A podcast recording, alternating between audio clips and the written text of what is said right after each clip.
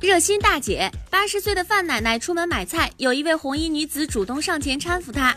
因为平常也时有好心人搀扶，所以老人呢就没有多想。但是当范奶奶到菜市场准备掏钱买菜的时候，才发现上衣口袋里的三千块钱不见了。民警最终抓获了犯罪嫌疑人，也就是这位红衣女子，并且追回了失窃的现金。本来觉得是个热心大姐，没想到是个恶心大姐。你看。你说扶人老太太逛完，老太太还感谢你，谢谢你啊！回头钱没了，这提醒啊，就是很多这个做子女的，这个父母出去的时候，最好呢，就如果说行动不方便的，最好有有人陪同啊。一个人出去，你看这就吃亏了吧？而且现金带的有点多，我就跟跟这个老奶奶可以推荐一下，可以真的可以使用这个手机的移动支付，这样的话他就不会偷你这些现金了。说醉驾。最近，山东男子赵某涉嫌酒驾被交警依法检查，赵某的一家呢却以抢劫执法记录仪、谎称交警打人等方式阻碍交警执法。目前，醉驾男子赵某及其亲属总共六人，因为妨碍执行公务被依法行政拘留。其中，赵某因醉酒驾驶机动车被依法采取刑事强制措施。一个人啊，就因为是骑这个电动三轮车啊，酒驾。然后不配合，全家出来啊，就跟这个我们的这个交警啊，就厮打成一片嘛。最后呢，刑拘了六个啊，一家一个没剩，全全进去了，在里面进行了一场就是大团圆。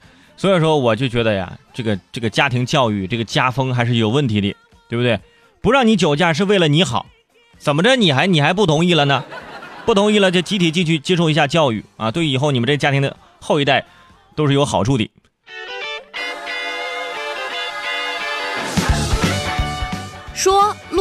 最近，司机李某驾车在深圳森严二通道慢行，被后车闪灯鸣笛。随后，李某多次强行变道压车，边开车边骂后方的车辆驾驶员。李某说，路怒的原因是因为车上的小狗被吵到了，影响了他的情绪。深圳交警表示，司机李某已送拘留十天，原因呢是因为驾驶机动车有其他妨碍安全驾驶的行为，罚款三百元记两分；跨实线变道罚款两百元记三分。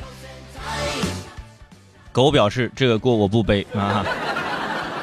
车上有个小狗，因为别人鸣笛受到了惊吓，就开始在车内啊就汪汪乱叫。结果呢，你打开窗户也开始对着其他人乱叫，有什么区别？你们两个脾气都是一样的，就是。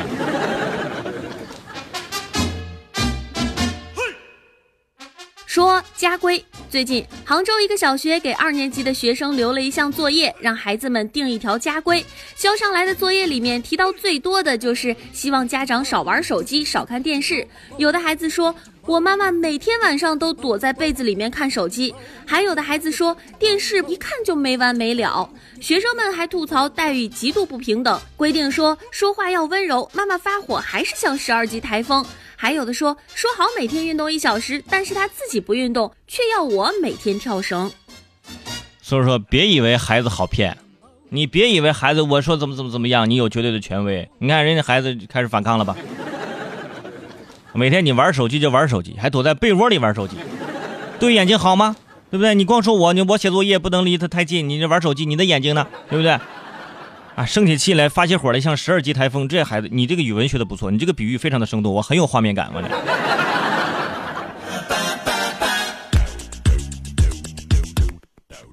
说遭人绑架。最近，广东梅州警方接警说自己家孩子上学途中遭到陌生人强行拉上了面包车，幸未得逞。民警发现孩子本人毫发无损，唯独作业本全部丢失了，课本呢更是蹊跷的被撕毁了。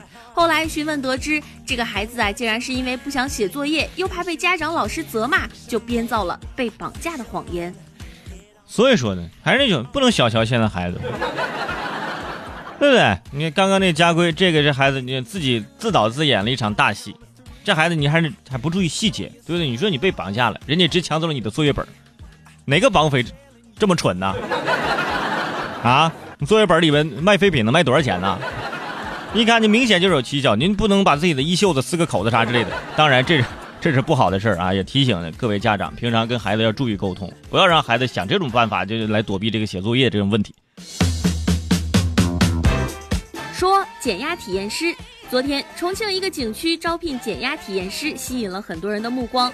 所谓减压体验师呢，就是负责把游客从悬崖秋千上荡出去，摆动角度达到一百八十度，三千块钱是底薪，旅游旺季收入可以达到上万元。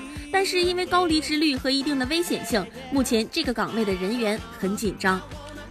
说实话啊，就这个工作，你月薪给我十万我都不去。我在那儿，我估计我腿我都站不起来，我还把别人推出去。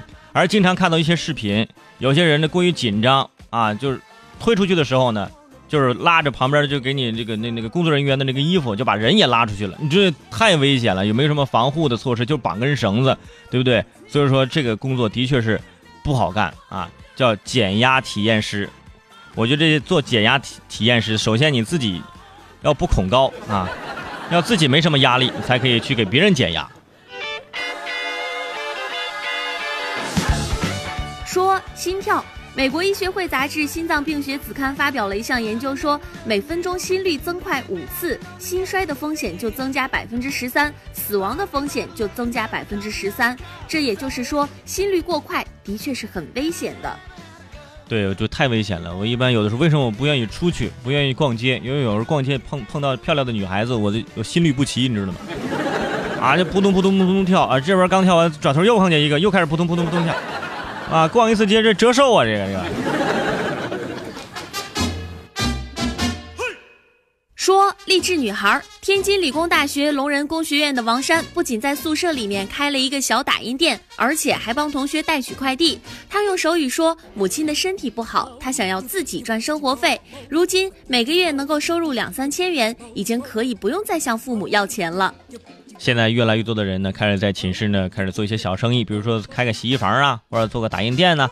就是很多朋友就好奇，你说在学校寝室这打印店能赚多少钱呢？啊，打印论文不是每年就那一次吗？哎，每次考试的时候也有很多东西需要打印嘛。哎嗨嗨，呃，打印复习资料嘛啊！不要想歪了啊，不要想歪了。而且你看人家特别的懂事啊，而帮同学收取快递，就是通过自己的劳动来赚钱，不像某些高校啊，现在某些高校里面有一些什么群啊，叫什么代课群啊，可以带你上课。啊，可以代替你做体育检测啊，一次收费三十到七十不等。如果说你在学校的时候你就赚的是这种钱，我估计以后毕业你也走不上正道了。我跟你讲。